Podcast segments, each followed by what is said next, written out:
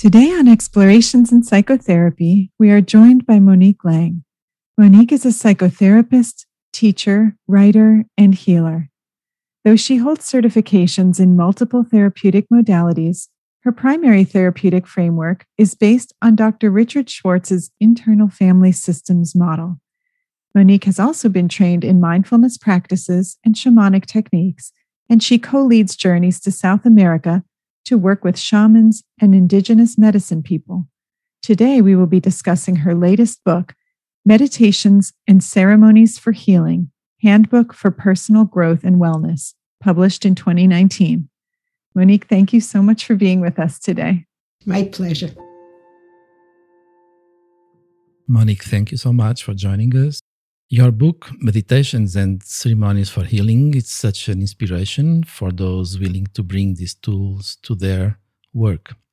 And also a great illustration of the power of meditations and ceremonies as therapeutic tools, not only to help us self regulate, ground ourselves, or become mindful, but also to heal our wounds, our connections, to let go and bring in, to understand our place in the world both human and non human.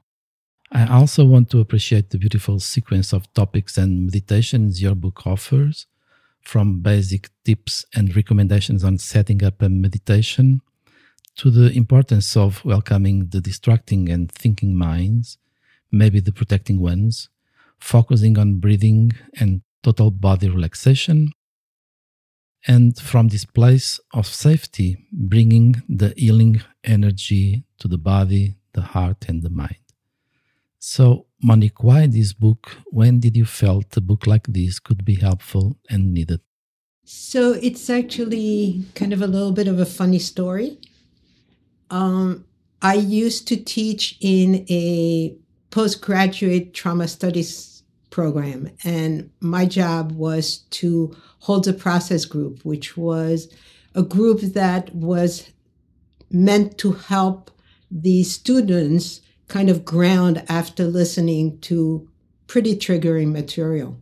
And so I had been a meditator for years and decided to start the class with a meditation. And after a while, one of the students said to me, So, um, what book do you use to do these meditations? And I said, I don't. I just kind of make it up. And she said, Oh.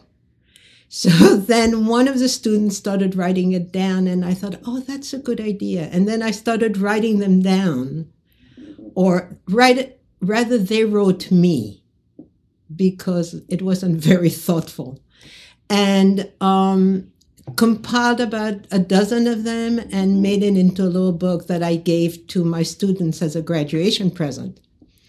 And then it grew from there, and then I had a bunch, and and there you are. And I published it. kind of a very random way of writing a book, you know. Mm-hmm. Very organic process, though. So you, for years, then you've been starting uh, psychotherapy sessions and workshops meetings with short meditations. So, from your perspective, what are the benefits of meditation when it's used in this way, like at the beginning of a therapy session, for example?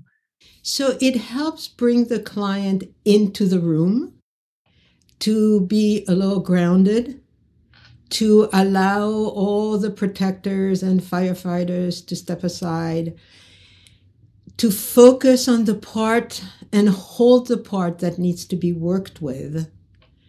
And um, yes, yeah, so it it's just very grounding, grounding and centering. Uh, I also use my drum. I love to show off my drum, and um, because the beat of the drum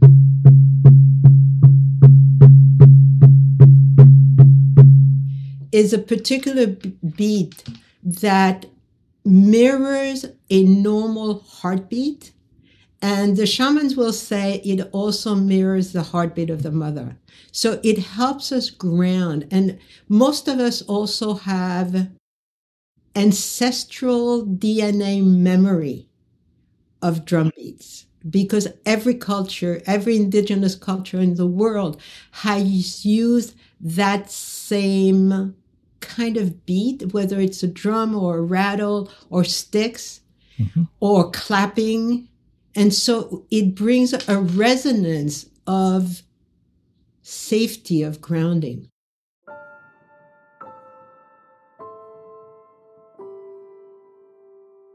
Monique, in your book's introduction, you say you use some of these meditations to create a safe, easy, non judging space in which people can do the work of healing and of sharing difficult material. You also say these meditations are an invitation into presence, caring, and compassion, some geared to connecting with our own inner knowing, memories, sensations, and at times issues that have been buried deep inside our psyche. So, for your meditations, create a safe, easy, non judging space, connecting with our own inner knowings, memories, sensations, and issues. And on one hand, I totally agree with you, but I also know from experience that for many clients, meditations can be not only boring, but also risky or even too dangerous. So, how can we know when to introduce a meditation in a productive and non harmful way in therapy? So, first of all, I always ask permission. You know, would it be okay if we did a short meditation? And even though I wrote a book, I kind of make it up as I go with its client. So it could simply be just right now, notice your breath. What's going on with your breath? So I'm not sending people into la la land, you know, which a lot of my clients like to go, but, um, you know, it's so just, but, and that's very much both the IFS protocol and from sensory motor, just coming into coherence with your breath brings a sense of safety. Now, if it doesn't, we stop. Um, and there are people who go, No, I don't want to do it. So, okay, you don't want to do it, we don't do it. And then I have some clients where if I forget, they'll say, Oh, they will miss it.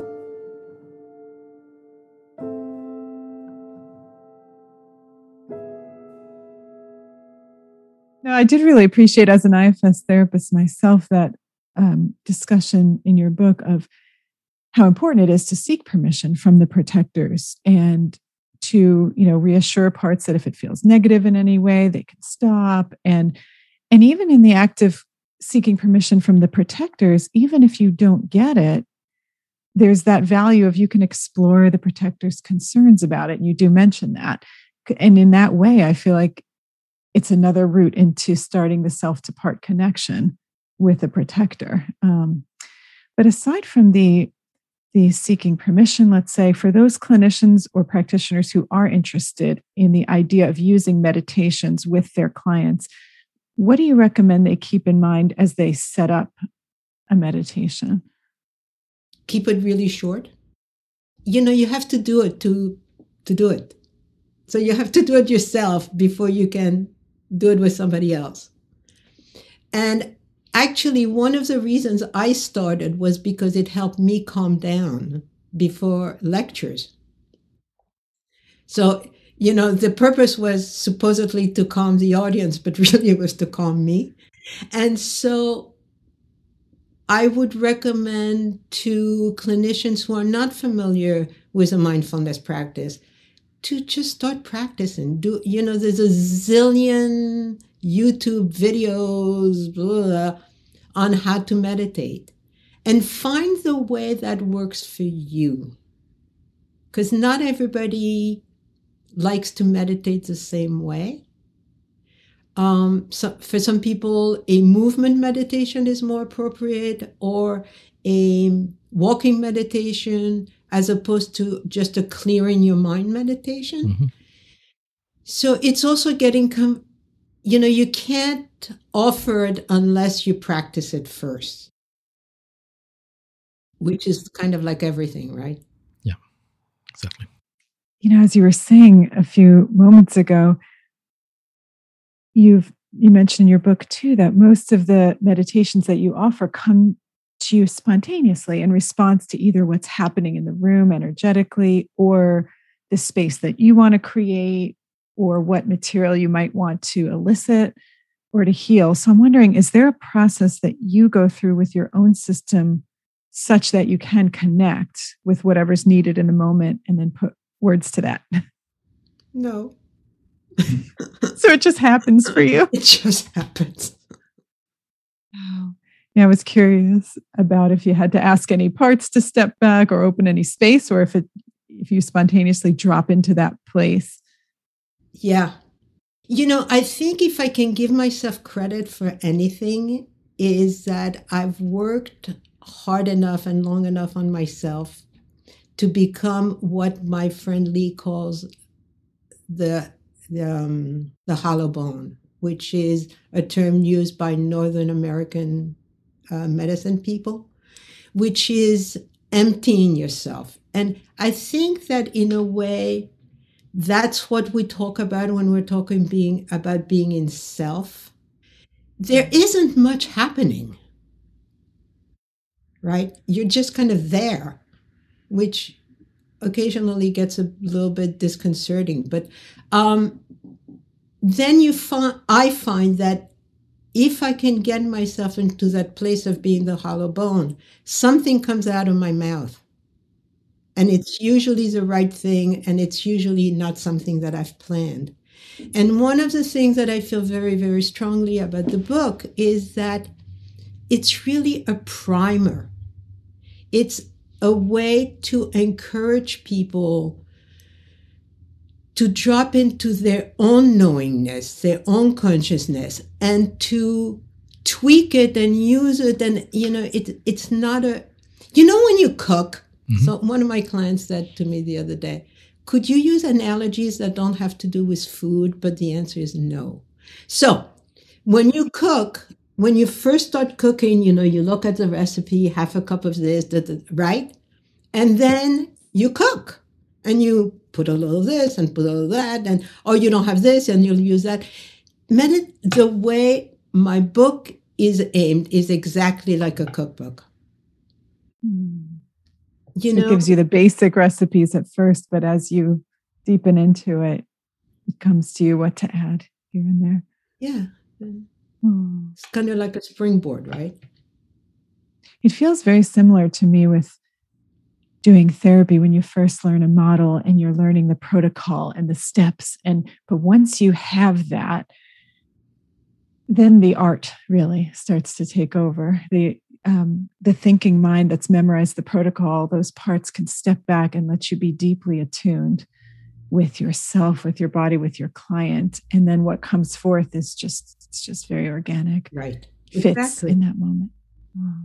it's also called how do you call it trained spontaneity. I love that.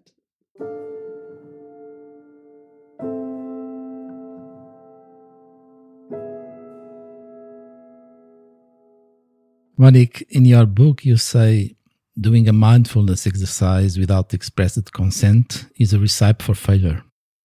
So you always ask for permission to try these meditating experiments. You also say it is vital that you let your client know that there is no right or wrong way to do this. You suggest kind of one mantra you don't have to do it right and you can't do it wrong. However, you avoid words like dysregulating and trigger. Why is that? Because it's triggering. You know, you and if you use a, a, triggering word, then that's grist for the mill, as they say, right? But you want to stay relatively bland in the way you, as the offering of the meditation, so that the client own intelligence, own wisdom comes through. Because the idea is not so much for the client to follow you but for the client to follow themselves. Makes sense, yes. Mm. So although that you are trained in various psychotherapeutic modalities, like we were saying before, mainly your framework is based on IFS. And in reading your book, I noticed that some of the meditations and the ceremonies bear some similarity to the IFS practice of unburdening parts toward the end of healing sessions. So, in the unburdening process in IFS, it seems to me like we're essentially guiding our clients through an internal ceremony, you know, when they're helping their parts formally release the negative beliefs or release the energies that they've held. So I was just curious on your thoughts on the unburdening process in IFS almost as a form of internal ceremony. Absolutely. And many of the ceremonies that I offer in the book are based on the unburdening. Yeah. Um, that was the duh, you know. So oh, so this person just unburdened this big piece. Now let's, uh, I don't, Michi Rose, who's like one of my faves, said to me, Oh, you go from mentalizing to concretizing. Mm-hmm. And so the ceremonies are really about concretizing the work that we've done mentally and energetically. So it's the next, for me, it's the next layer because we are embodied beings. We're not just minds. Mm-hmm.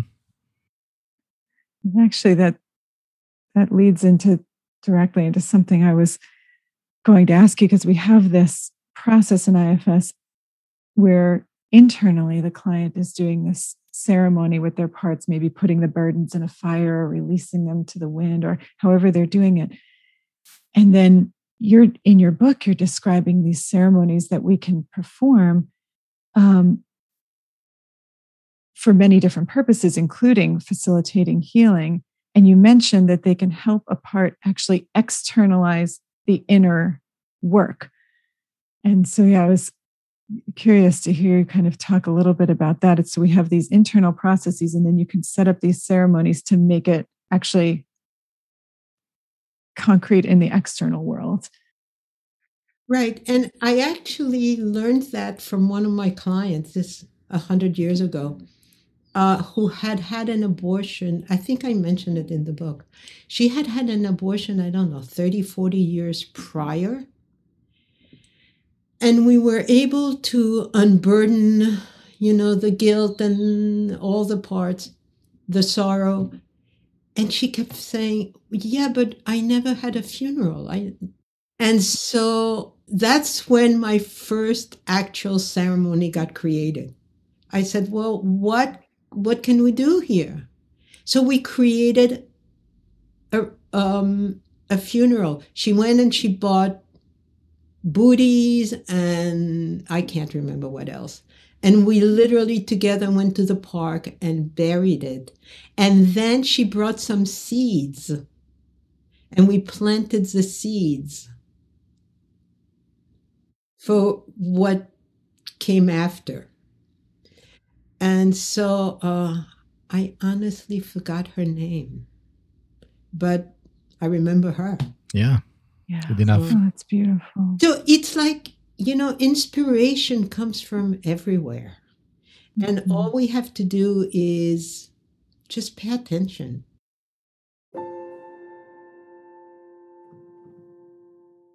So, Monique, what is it for you, this so called shamanism phenomenon or science? How do you differentiate it in any way from ceremonies and rituals? And how does guides or the divine fits within this space shamanism? So first of all shamanism is a made up word. It comes from michael harner who is an anthropologist who went all over the world studying medicine people mm-hmm. and the medicine people of siberia are called samang mm and then that word became the word for all the medicine people. In Earth. Mm-hmm. Uh, in Ecuador, they don't call themselves shamans. They call themselves curanderos. Um, they call themselves yachaks. They identify by their tribe. They don't. You know, they don't call themselves shamans. The medicine people that I work with, everything is a ceremony, everything is a ritual. Mm-hmm. You know, they live their life in connection with the earth, with the animals, with the plant.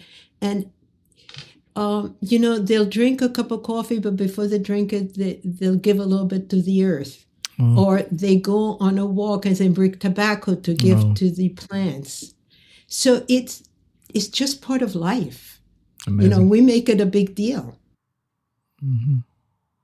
I mean, and they are ceremonies. I mean, there's sp- specific ceremonies that are used for healing or for celebration or. But everything's a ritual. And how does guides or the divine fits within this space, this ritual space? I don't know that they have guides. Okay. Um, everything has a spirit. Everything. Hmm. Because there's no separation between the human yeah. animal and the plant and you know everything. And um i've seen a, a curandera who had a question and she said i'll be right back. And she went to her garden and she's talking to her tree and she came back. She had the story. Amazing. And we get very involved in like things and you know one of my favorite stories is from my teacher ipupiara who tells a story about how he went to and it Ipupiara used to tell very long stories. And he goes to visit this renowned shaman, medicine woman, all the way down the Amazon. Takes three days in a canoe to get there, blah, blah, blah. Meets a woman and he says, Mamita, I'm here for healing. I want to learn from you. And he's looking around and he's looking for her stones and her you know, healing whatever's, and there's nothing. And he's like, hmm. And she says, okay. He says, we come here for a healing. And she says, okay, I'll be right back. He walks out into the yard and she's talking to this tree and she's talking to this tree. And then she comes back with a twig. Mm. And she does a healing. So in our culture, we've become very enamored of things. It's a twig. Use the twig. I remember something, you know, you're talking in your book about how for ceremonies you prefer, I mean, you can buy stuff maybe, but you prefer to use things that can just be found, you know, gathered naturally if possible. I was wondering if you could walk us through the procedure that you might use to set up a ceremony with a client, for example. So let's say we've just done an unburdening, okay? And we've unburdened a bunch of resentments or of negative self beliefs.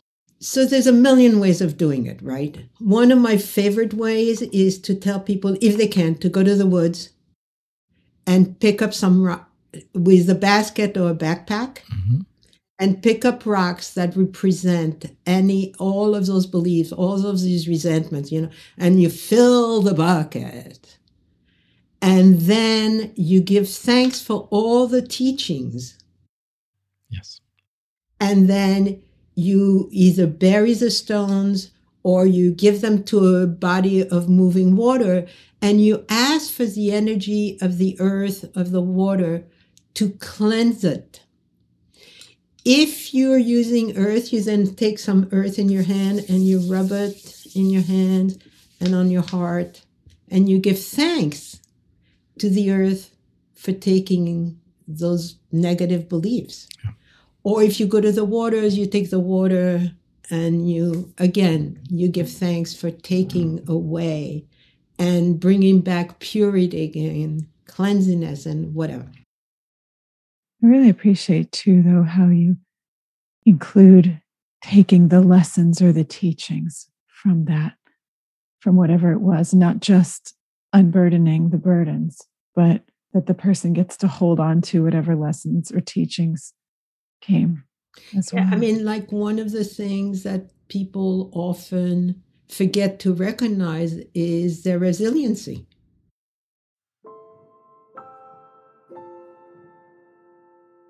Monique, you say when it does not feel appropriate for you to perform or to participate in a ceremony because it would interfere with the therapeutic relationship, you explore with client who in their circle might serve that role.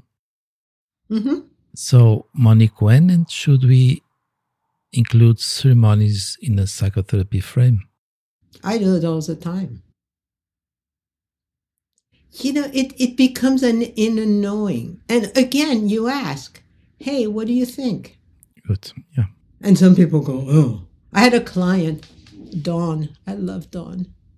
I haven't seen Dawn in like 40 years. You miss him. Give or take. She still calls me to check up on me. How are you doing? I always know there's something going on with her. But I would say, so, you know, I'd like to try this experiment. And she'd go, no. And then she would, and then about five minutes later, she'll go, so what did you have in mind? And then she would do it and love it. oh, lovely. Mm, amazing. So, yeah, you just ask. Just ask, go with what you got. Yeah, I just really, in terms of the setting up of ceremonies, I really like what you were talking about before that after an unburdening, if it seems like it would be, you know, helpful to kind of concretize that process in the external world for the client, they can actually do that. And I love how you talk in the book about how therapists can really co create the ceremonies with the clients, really think about the, the meaning of all the actions that are going to happen or of the, the materials that are going to be used, all the, the intention that they're going to put into it, um, who's going to be involved. And even down to details that you mentioned about okay, if you're going to include other people in your ceremony, be clear beforehand about what do you want from them? Do you want them to just be witnesses or do you want them to participate in some way? So I, I just appreciated seeing some of those details spelled out for those of us that, like myself that are not used to helping people set up the external ceremonies, you know, beyond the internal unburdenings. Again, one of, you know, like in IFS, we're always really curious. So just keep asking. See, the the gift one of the reasons I love IFS, and there's many other reasons, is that you don't have to be smart. You just have to be curious. Yes. Right? Yes. So as long as you're willing to keep asking questions, you're good to go. It's such a relief for, you know, our thinking and hardworking manager parts when we really learn IFS and when they start to trust that actually allowing us to just be really present and really curious is actually better. It's like what you were talking about before, and allowing clients to then tap into their own inner knowing, inner wisdom. And that comes forth, and that does more than our thinking smart parts could do ultimately.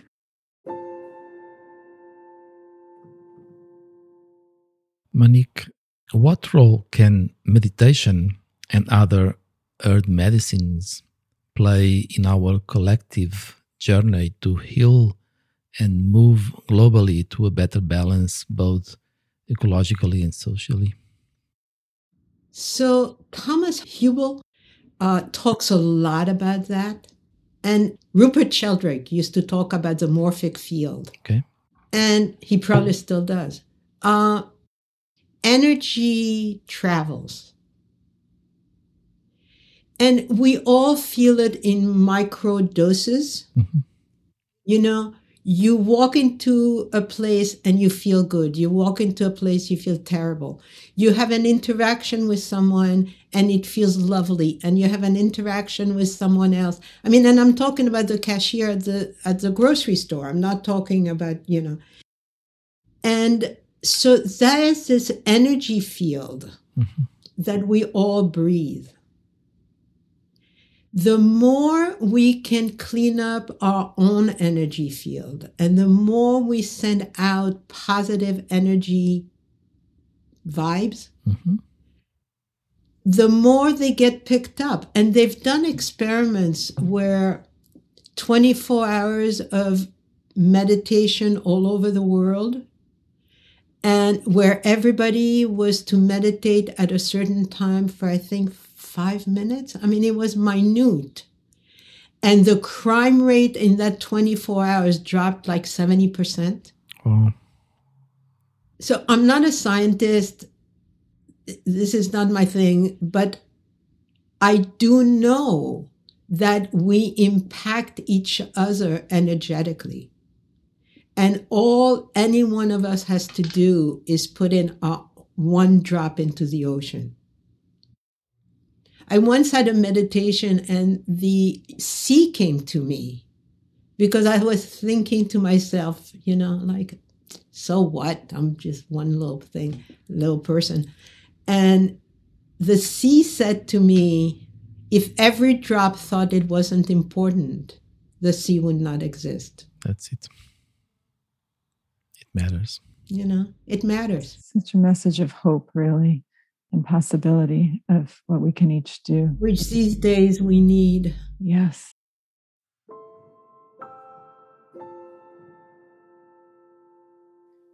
And I, I really deeply, deeply ex- appreciated your discussion in the book of the fact that in westernized cultures, we don't have any templates to celebrate any events that are not socially recognized as meriting a celebration nor do we have templates to formally acknowledge certain difficult events that can happen in our lives, like the pain experienced by those dealing with fertility issues or with placing a child for adoption or the loss of a companion animal, you know. And so, for those who would like to find a way to either celebrate positive life events or personal growth, or who would like to acknowledge and honor unrecognized loss, your book suggests there's a way we can create our own ceremony. So I was wondering if you could say a little about that.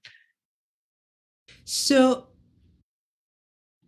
because I usually do it with, in a therapeutic setting, right? I'll just talk about it. You know, like, what do you, th-? and then I give ideas. Uh, but really, I help the client use their own inner wisdom to come up with what would be right for them, both in letting go and in bringing in. Um, the shamans, the, the medicine people that I work with in Ecuador are very big in the bringing in. You know, if you want, and what's interesting is that many of the ceremonies for bringing in and letting go are the same right? So people say, oh, because it's the intention, it's the energies that you bring to it that changes what happens. So you want to bring in fertility, go to the nursery, buy a bunch of seeds, and plant them. Um, or get flowers and plant them and ask the earth to bring this abundance, this fertility into your body. You might want to take some of the earth and rub it on your belly. I'm making this up as we go, right? I don't know. Go in, um, go bathe in a lake and ask the waters of the lake to feed your womb. There's a lot of possibilities. So just exploring with the client what, or for ourselves, you know, what we might want to either let go or bring in, and then what comes to us that would make sense. And you don't have to figure it out right then and there. And always, always, always, always, always give gratitude. Gratitude to the earth, gratitude to the seed, gratitude to the water, gratitude to the sun, gratitude to the air, gratitude, you know. And it becomes a way of life that changes your life. I learned that from my own therapist uh, a gazillion years ago, Gunilla Norris. She was amazing. And um, she taught, this was a really hard time in my life, and I things were not so good. And she said, Well, you have to do a, a gratitude practice, 10 things every day. And I went, What? And, you know, now I'm in gratitude all day. Wow. Um, you know, I'm grateful we're having this conversation. I'm grateful that the sun is shining. It's um it becomes an attitude. I mean, at the at first it was a little bit forced, you know. Uh, I'm grateful I have water. But when you think about it, well, uh, I walked the Pacific Crest Trail, and there, there were times when there was no water. You come back to civilization, and you're really grateful for a hot shower. Trust there, me. you understood it.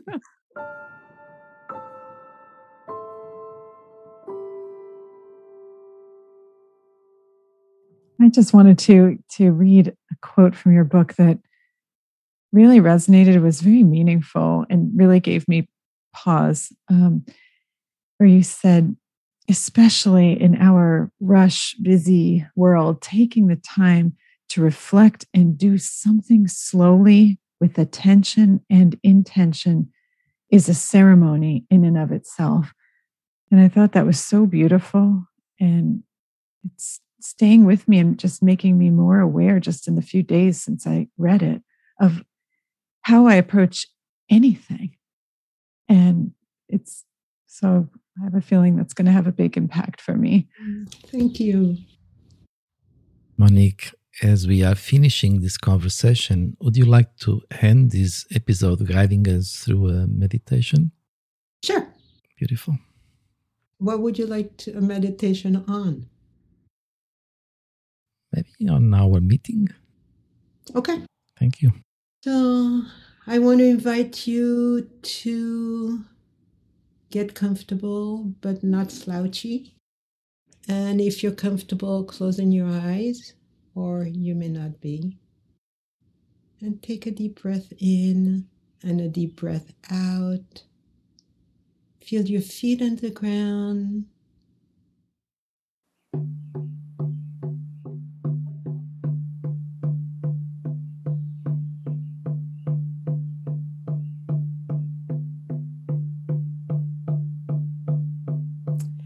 And I'd like to invite you to connect with the energy of your heart.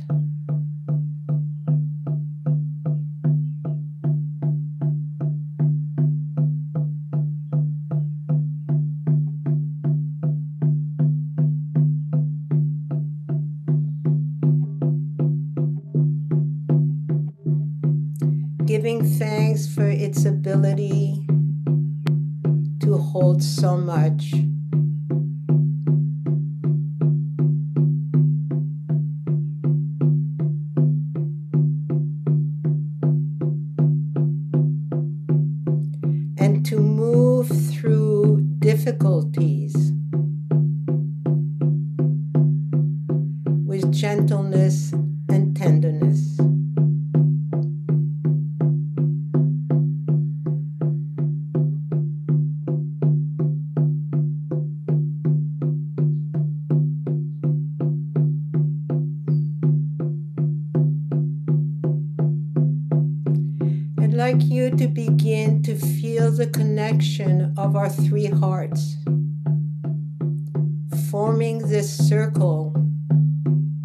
of lovingness, of understanding.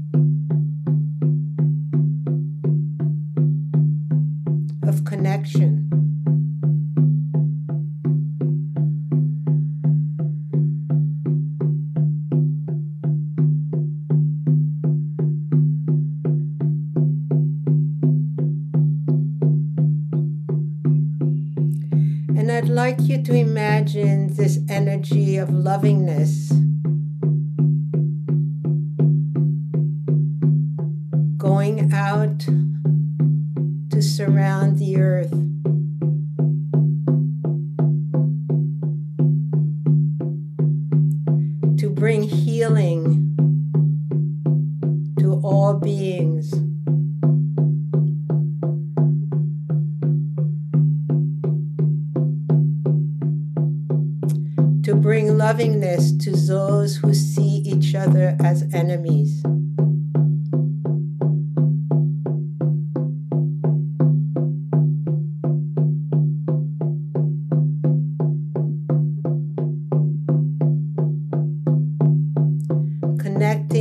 every other heart on the planet.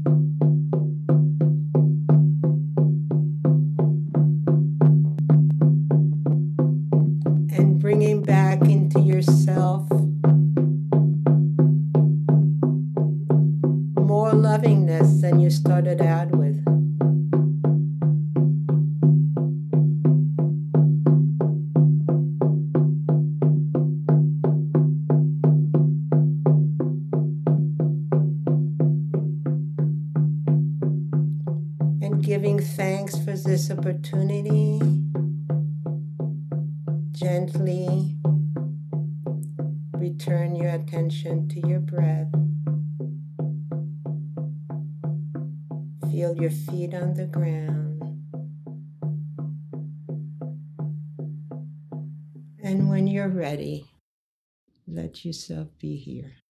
Thank you. Thank you so much for that. So sweet. Thank you. Actually, I was very, um, was very aware of. It felt like almost like golden cords of energy, like in a triangle between our three hearts, and then those cords extending out into the hearts of everyone else. So there was this web of that golden cords of energy, like enveloping the whole planet um, from person to person, but like a web around the planet, like almost holding the earth in that. It's beautiful. Thank you. Monique, such a joy to be with you. Thank you for sitting with us and for writing such an interesting book on meditations and ceremonies for healing. It was a joy to be here with you and Lexi, and we hope we can keep meeting and quoting a Navajo blessing yours too, Monique, in beauty always. Thank you. Well, it was my delight. Uh, much fun. And in Beauty Always, by the way, is a line from a Navajo poem. Yes, a beautiful one. So beautiful that you start Thank off you your book so with much.